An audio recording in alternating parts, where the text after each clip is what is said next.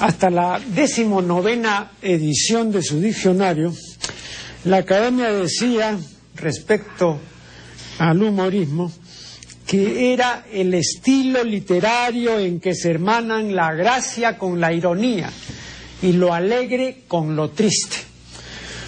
Eh, esta es una definición insuficiente, ¿no? Eh, es una definición muy restricta y, en consecuencia, opinable. Em, creo que la academia reparó en ello, o le dijeron que repare, eh, y habiendo advertido la incompletitud de semejante definición, entonces en la edición siguiente de su lexicón, en la vigésima edición de 1984, dijo del humorismo los que, lo que sigue, cito textualmente, manera de enjuiciar, afrontar y comentar las situaciones con cierto distanciamiento ingenioso, burlón y, aunque sea en apariencia, ligero. Linda a veces con la comicidad, la mordacidad y la ironía, sin que se confunda con ellas, y puede manifestarse en la conversación, en la literatura y en todas las formas de comunicación y de expresión. Eh, la academia mantuvo esta definición de humorismo hasta la vigésima primera edición de su diccionario, inclusive. En la edición siguiente, en la actual, la vigésima segunda edición, define cómo sigue el humorismo. Dice, modo de presentar, enjuiciar o comentar la realidad, resaltando el lado cómico, risueño o ridículo de las cosas. Esta definición no mejora nuestra comprensión del humorismo, porque es una definición notoriamente inferior a la definición antecedente, que a mi juicio es la mejor que ha ofrecido hasta la fecha del humorismo la docta corporación matritense. Considera la academia que el humorismo eh, linda con la comicidad, con la mordacidad y la ironía, sin que se confunda con ellas. Lindar es estar una cosa cerca de otra. Lindar es estar una cosa muy próxima a aquello que se expresa. Por ejemplo, su actitud linda con la arrogancia. Entonces no llega en ningún momento a confundirse con la otra cosa, sino está próxima a esa otra cosa. Eh, entonces no es confundible, repito, con la ironía ni con eh, la mordacidad o la, o la y la comicidad. Tampoco es confundible con el sarcasmo. Esto es con la burla cruel y sangrienta. Ni habremos tampoco de confundir el humorismo con la sátira, que es la censura acre de personas o cosas, o la ridiculización de unas y otras. Eh, Tampoco el humorismo propiamente dicho debe confundirse con el humor negro, ¿no? Que es corrosivo y cruel y misantrópico y a veces violento. Sin embargo, y esto es curioso, sin embargo la RAE considera humorismo el humor negro. Según la, academia, el, humor negro es humorismo. O sea, eh, se ejerce sobre cosas que normalmente suscitarían piedad, conmiseración, ¿no? Eh, lástima u otras emociones parecidas, ¿no? Eh, voy a ofrecer a ustedes una muestra inmejorable de humor negro.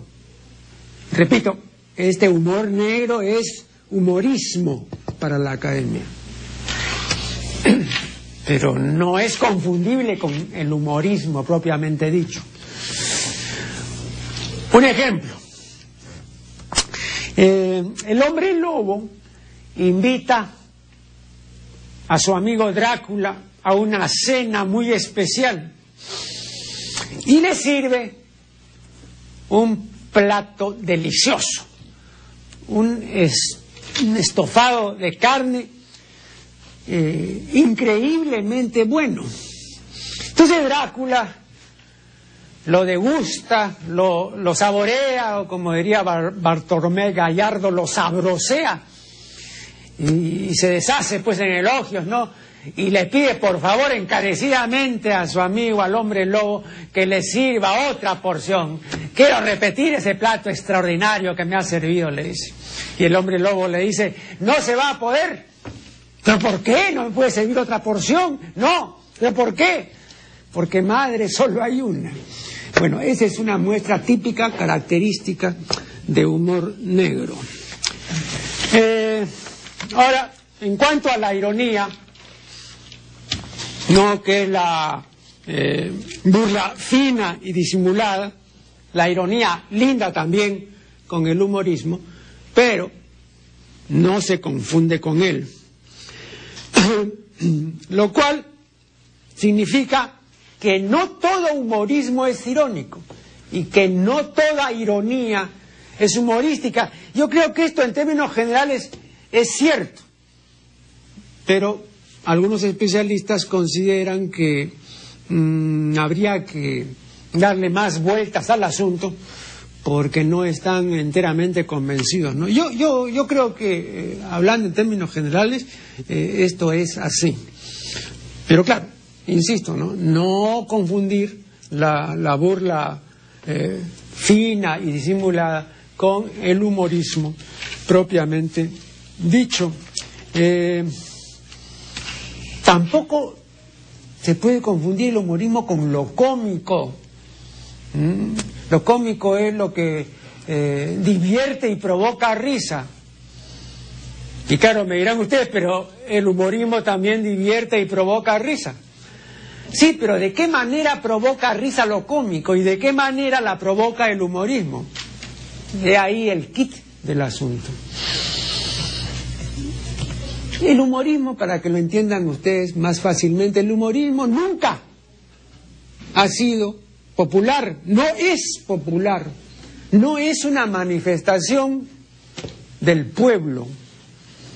El pueblo no, no lo estima ni, ni, lo aquilata remotamente porque es ajeno a aquellos hilos que mueve el humorista y que el cómico no mueve.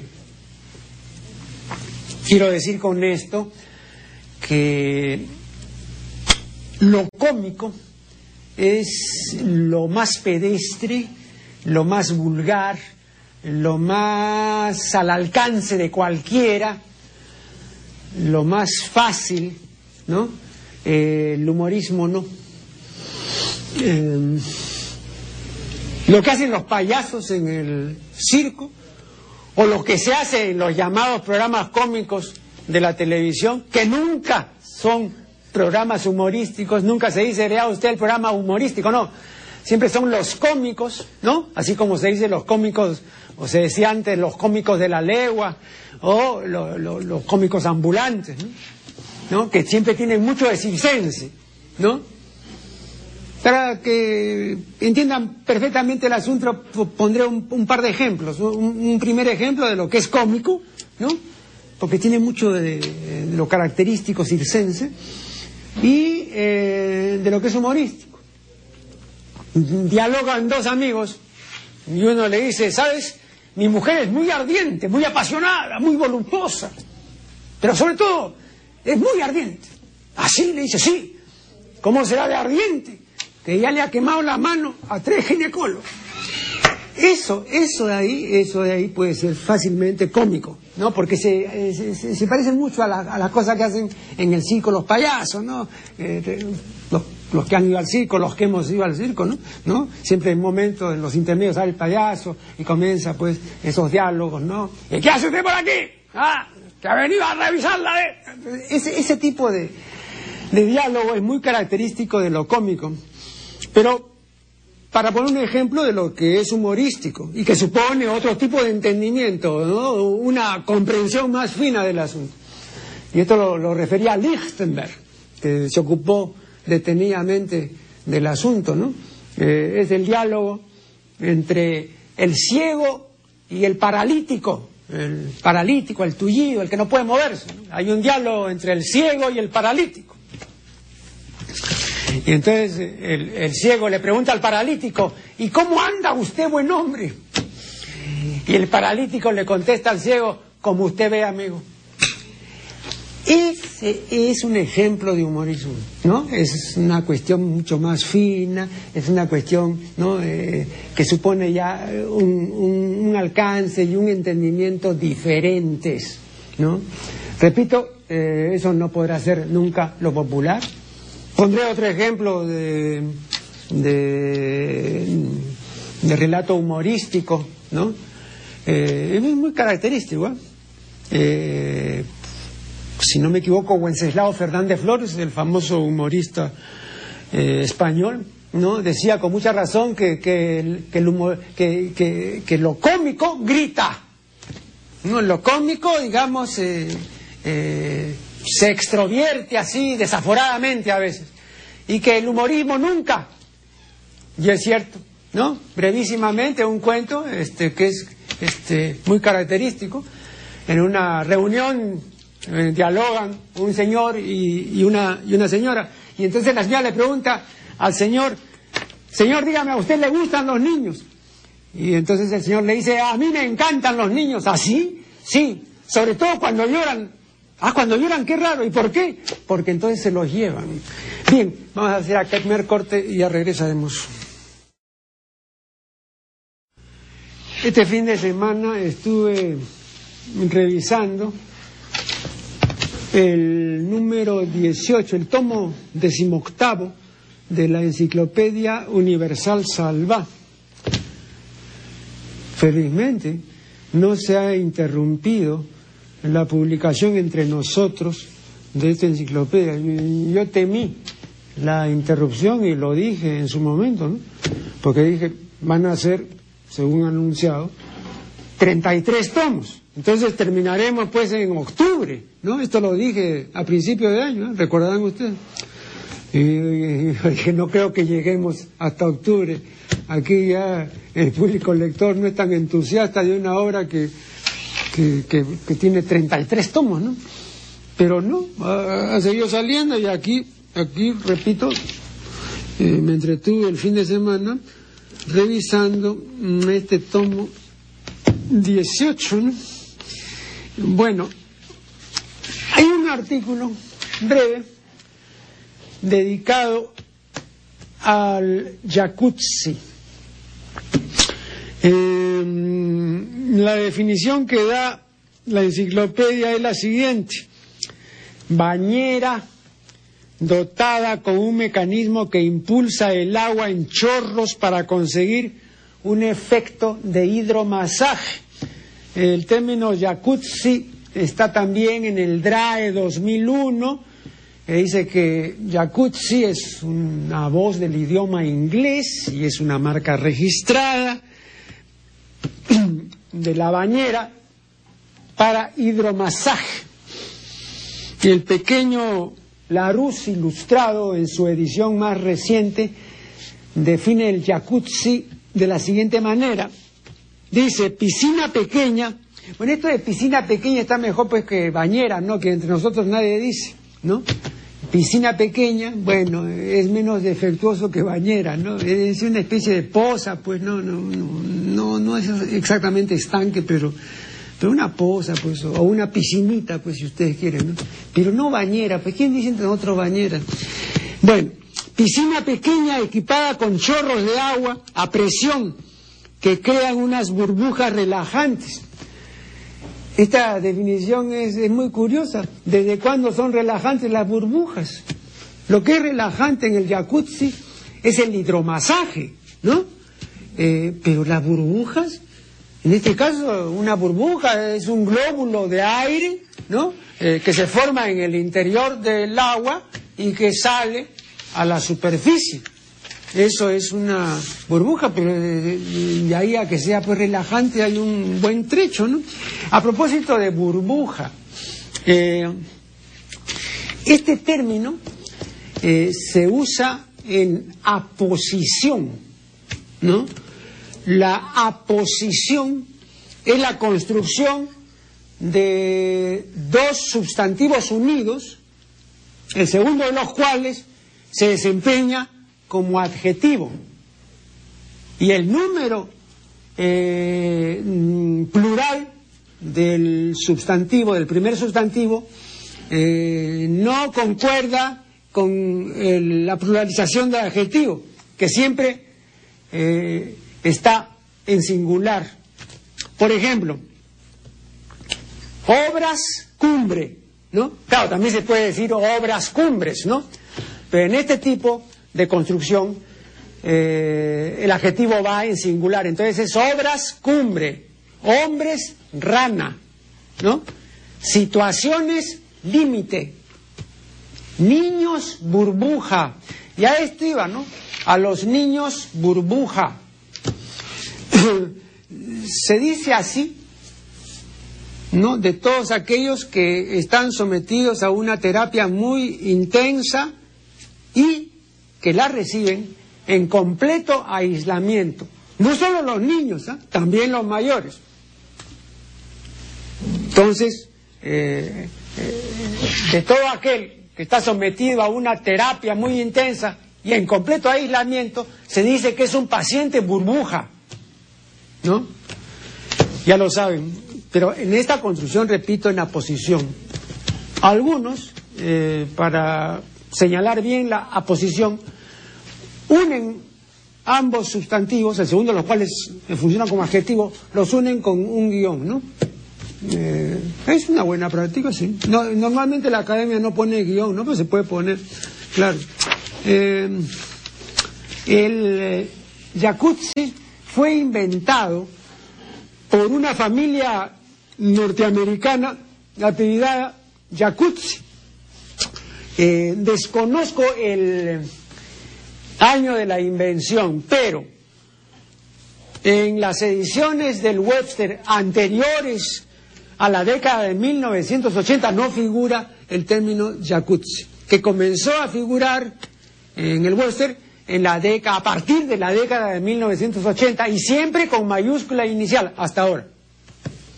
En otros idiomas a los que ha pasado este término, eh, en otros idiomas no se pone ya mayúscula inicial, ¿no? En la última edición del lexicón académico está este término, pero en cursivas y por supuesto sin mayúscula inicial. En el diccionario panhispánico de dudas del año 2005 eh, se ha castellanizado eh, la palabra Jacuzzi, que si no me equivoco el apellido no es de, origen italiano.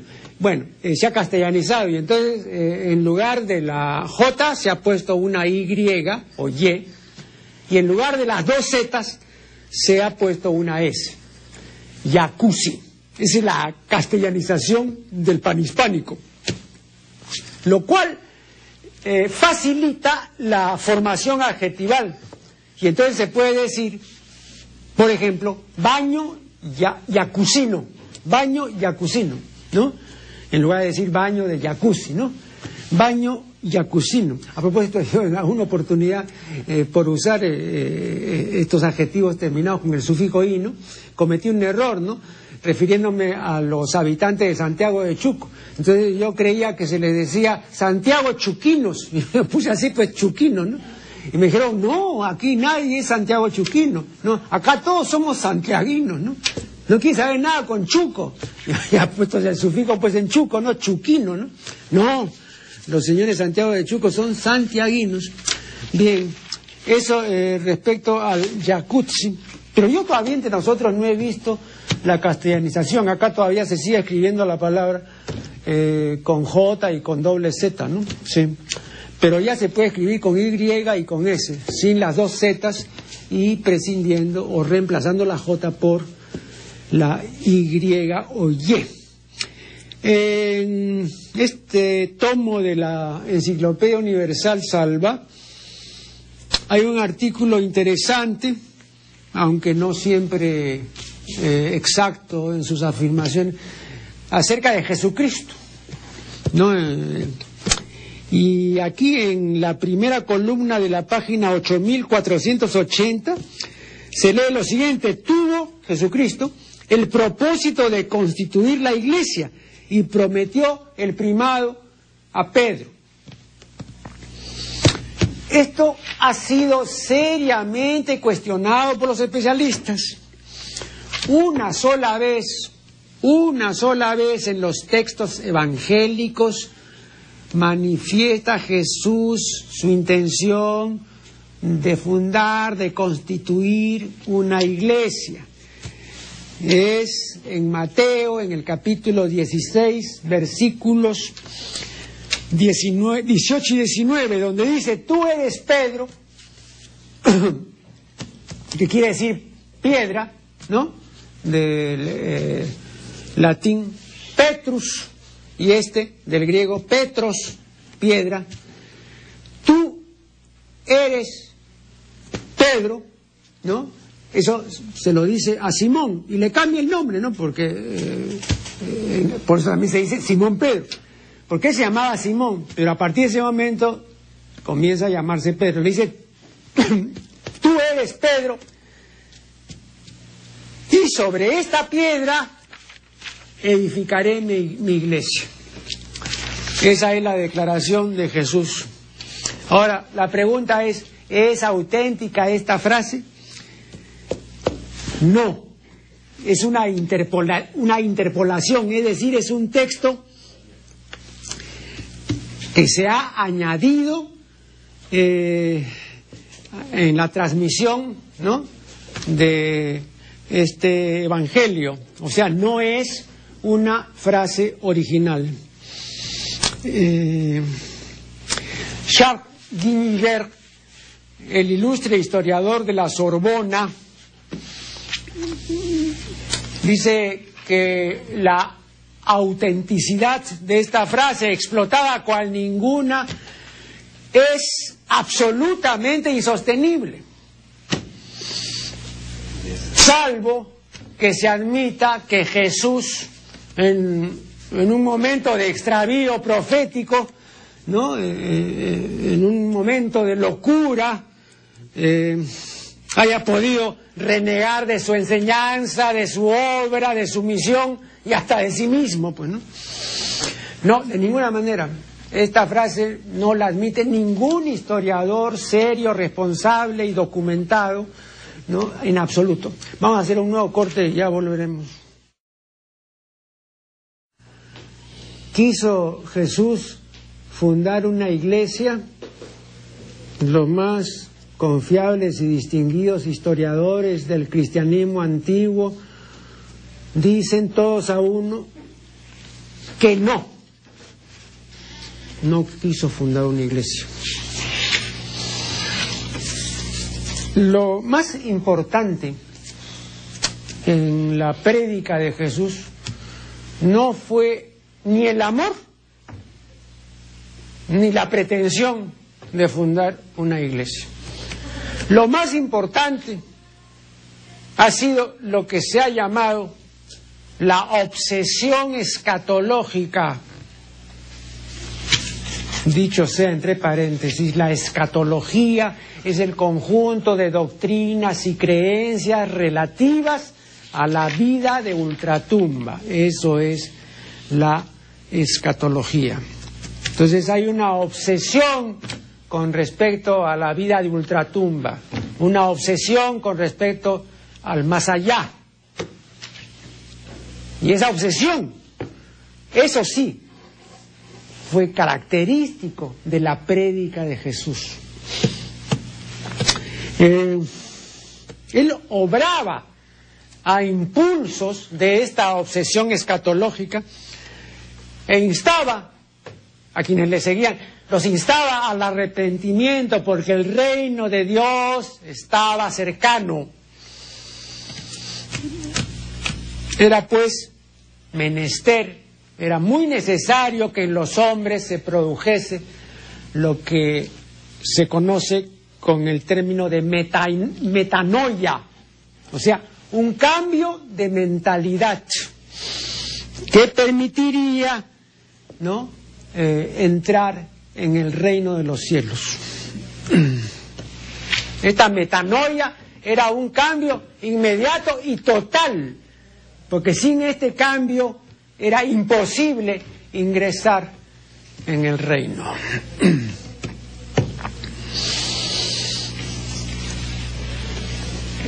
Entonces, más adelante, en la plenitud de los tiempos, la humanidad toda asistiría al eh, acontecimiento capital de la esperanza cristiana. Esto es a la parusía o glorioso advenimiento de Cristo.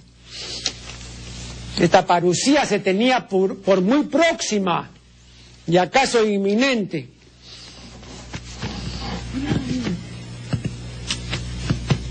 Pero, como todos saben, no ocurrió entonces, ni tampoco ocurrió después.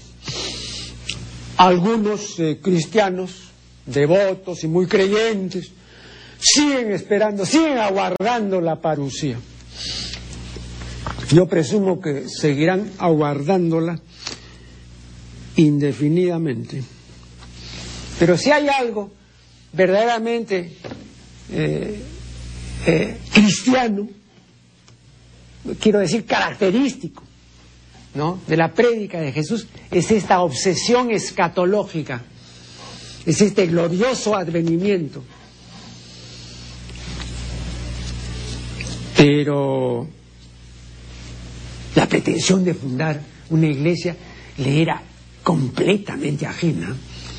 Eh, ese texto eh, de San Mateo es una clarísima interpolación. Ah, no, es, de, eso no me cabe duda ninguna. Ah, sí. Pueden estar seguros. Ahora, aparte de, mm, de esta observación que me he permitido hacer, la información en general que brinda la enciclopedia acerca de la vida de Jesús y de los hechos de Jesús eh, está bastante ajustada a la verdad, ¿no? Claro, dentro de los límites puede de un artículo de enciclopedia, ¿no? Pero eh, está bastante, pero eh, aquí sí no, en esto no. Eso es lo último que hubiera podido ocurrirse a Jesús fundar una iglesia. No, si, si estaba predicando el advenimiento del reino, el glorioso advenimiento, la parucía, pero antes pedía el cambio total, inmediato, definitivo la metanoia, el cambio de mentalidad. Y hasta ahora rige eso, ¿no? ¿De qué están hablando los cristianos si no hay esta metanoia en ellos? Siguen igual como siempre y así no van a ningún sitio. Ya no digo pues al reino, ni a la esquina van. No, en absoluto. Bien, em, después he, recibido algunos correos electrónicos. Eh, un señor me dice en su correo, en primer lugar, que por qué, mm, así como critico libros, ¿por qué no critico también eh, los programas de televisión, de la televisión comercial? ¿no? Eh, mm, bueno, eh, eso sí, vea, criticar libros, bueno, es lo mío, ¿no? Pero ocuparme de otros programas de la televisión, no, sería pues una espantosa pérdida de tiempo, ¿no? En absoluto. No, no, no. Y por eso ya me he negado también sistemáticamente a concurrir ¿no? a, otros espacios, porque veo que hay un descenso en la escasísima calidad que tenía la televisión de los que, se echa de ver en la televisión de los últimos 20 años, en esa escasísima calidad, ¿no? Eso, eso, escaso ya, eso tampoco existe. Entonces, pues ahora, no, tengo un, rechazo, ¿no? Visceral, ¿no? Absolutamente, sí. No, no, eh, comentar el programa de otros canales, no, eso de ninguna manera. Eh, y después me dice que mm, yo exagero cuando digo que en el rock hay consumo de drogas masivo y que eso está pues prácticamente no eh, eh, maleado, etcétera, ¿no? Bueno, vea, eh, brevísimamente, ¿no? Me da la impresión, tengo tres impresiones o tres posibles realidades, no sé, usted ya sabrá si alguna de estas que le mencionaré inmediatamente se corresponde realmente con lo que ocurre en el caso de usted. Alguien que diga eso o no ha estudiado ni leído las últimas investigaciones de Cedro y de Vida sobre el consumo de drogas en la juventud peruana. Se ha publicado últimamente una excelente recopilación de todo este material y ahora sabemos que el 65%, 65 de la juventud comienza a drogarse a los 12 años. Entonces, dentro de poco estaremos pues en los mismos niveles que Afganistán y, que Persia, ¿no? Donde ya el consumo llega al 80%. Estamos en el 65%. Entonces, con un 65%, pues que ni soñamos hace 40 años, ni soñábamos. Pero sí se ha incrementado exponencialmente, de una manera así bárbara. Eh, entonces, en primer lugar, me parece que eh, el televidente que me ha escrito está indebidamente informado, insuficientemente, o está sencillamente desinformado. Esa es una. La otra posibilidad es que padezca de una ingenuidad manifiesta, ¿no?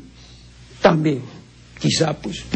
Y la otra, también puede ser, es que tal vez nunca haya concurrido a un evento de rock que congrega a 120.000 personas. Tal vez.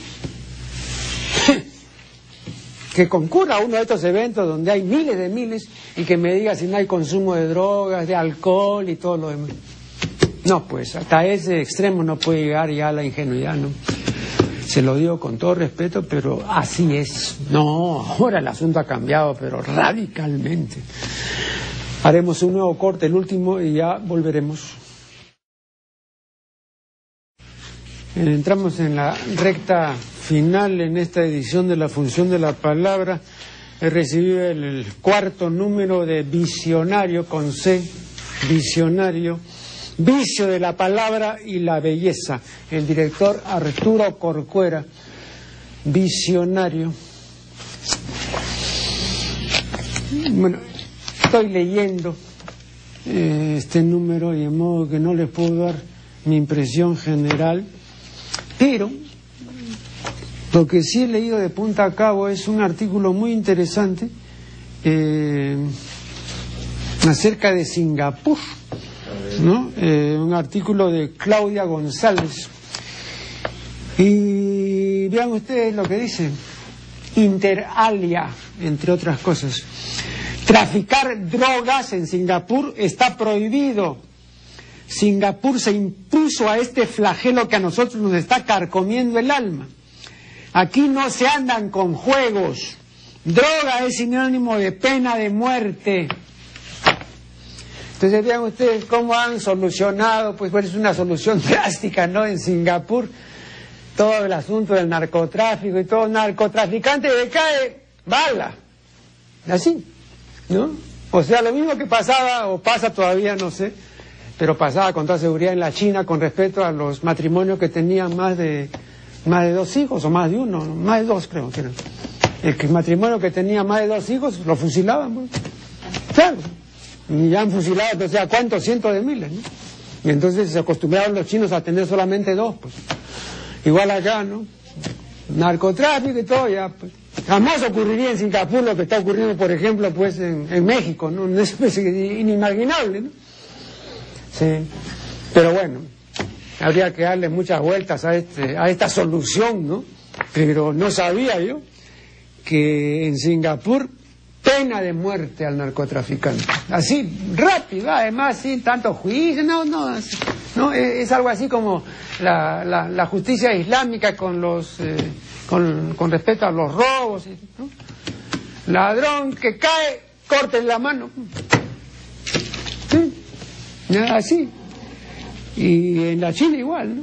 Todas las personas que han visitado, yo recuerdo el eh, eh, ¿no? El ilustre periodista, que en uno de sus libros cuenta que justamente eh, en Pekín eh, se le perdió, bueno, luego la halló, pero se le perdió eh, en un sitio céntrico su cámara fotográfica. Y de esto hace años. Y luego, pues, a las dos horas recordó que la había dejado, pues, en ahí en una plaza pública. Y regresó y dijo, uy, ya se la han robado.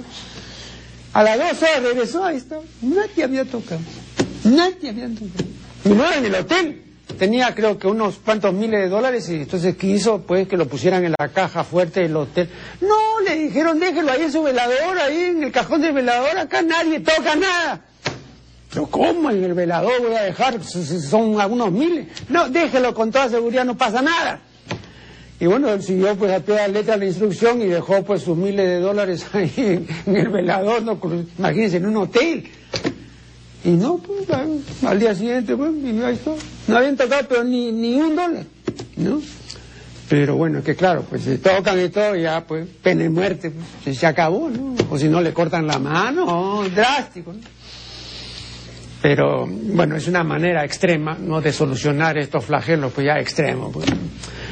Eh, he recibido las siguientes obras, Bases romanas justinianeas del concubinato actual, de Miss Ruillón Almeida.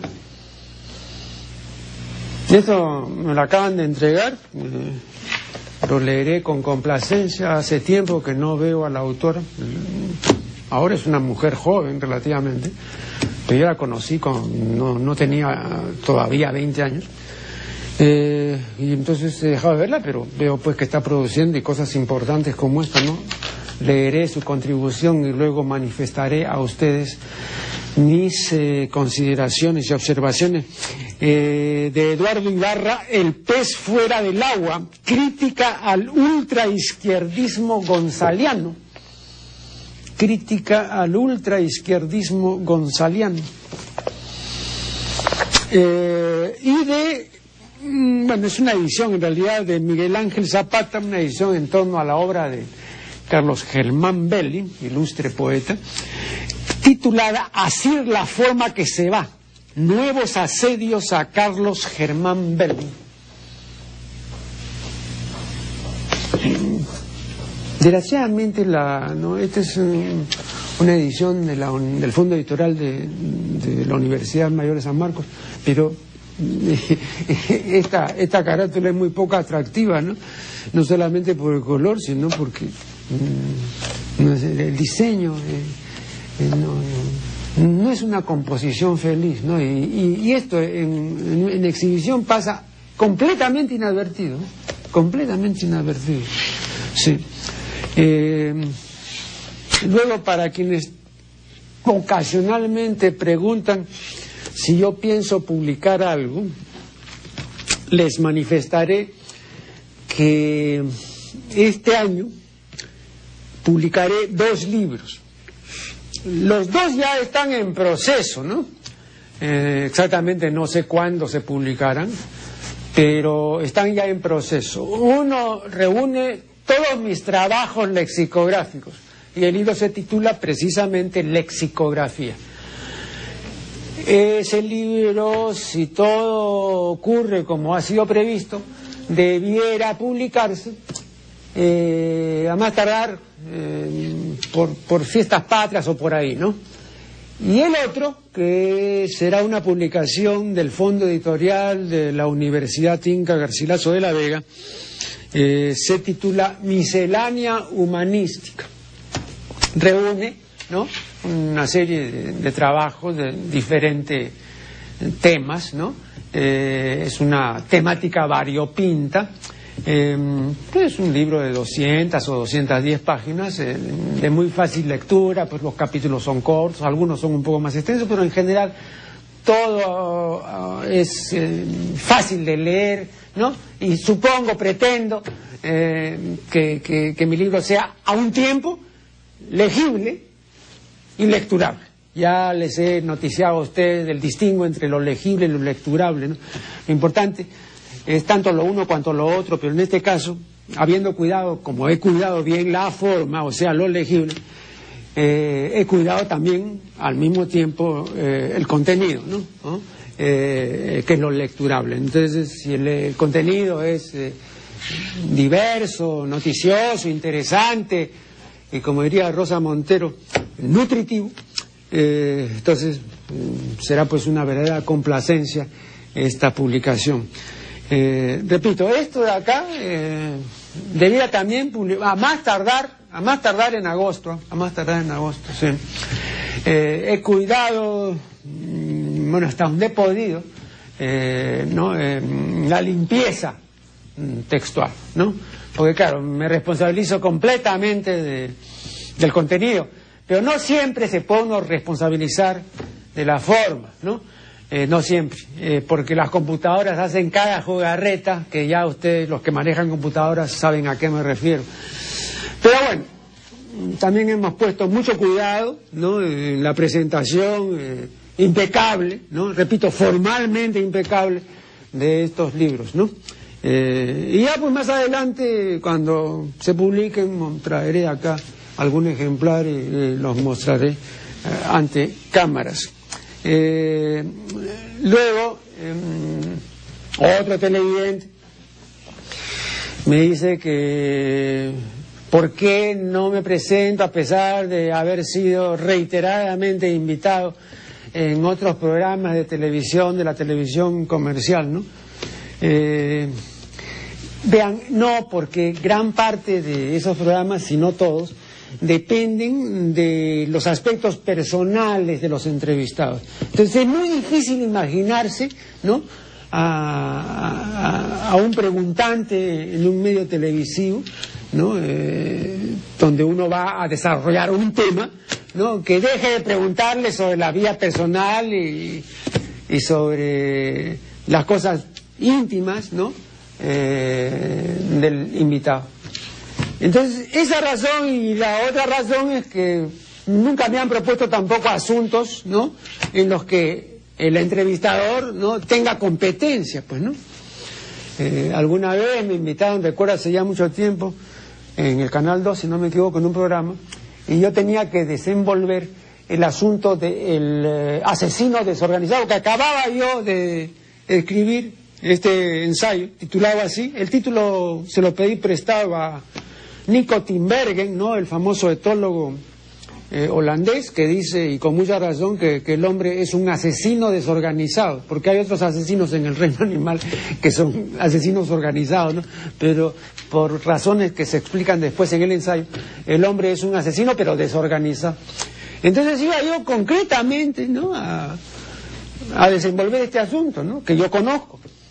Y bueno, pues este, la entrevistadora me comenzó a preguntar de que qué opinaba que no se han descubierto amoríos en tal político y todo, que a mí no me interesaba en absoluto, ¿no? Yo tuve que decirle pues, que yo no había venido a hablar sobre la vida personal de los políticos, ni de qué le parece a la de tal o cual estrella de la farándula, que la abandonaron o que se drogó, o a la madre que le asestó 45 puñaladas a la hija, o en fin. No, nada de eso. Es decir, yo jamás voy a ir a la televisión para hablar sobre eso, ¿no? Hay gente en la televisión pues, que se ocupa de eso, ¿no? Yo voy a hablar sobre temas, ¿no? Y eso sí es lo que a mí me interesa. Igual en las relaciones personales, me interesa pues hasta cierto punto, claro, que me cuenten sus cosas, lo cual es muy normal. Pero eh, en un programa televisivo ir a, a desempolvar pues eh, las entretilas y las tilas ¿no? Eh, me parece una eh, increíble pérdida de tiempo y yo no estoy dispuesto a eso, a pesar, como ya dije también anteriormente, a pesar de que en un caso, por lo menos concretamente, ya ante cámara, ¿no? El entrevistador me ofreció una cantidad importante de dinero, pero tampoco, pues, y no es que yo lo tenga en demasía, ni siquiera lo tengo así en cantidad importante, no, pero no, pues no, no, no, de ninguna manera. Eh, bien, eh, me indican que debo finalizar, finalizo aquí esta nueva edición de la función de la palabra.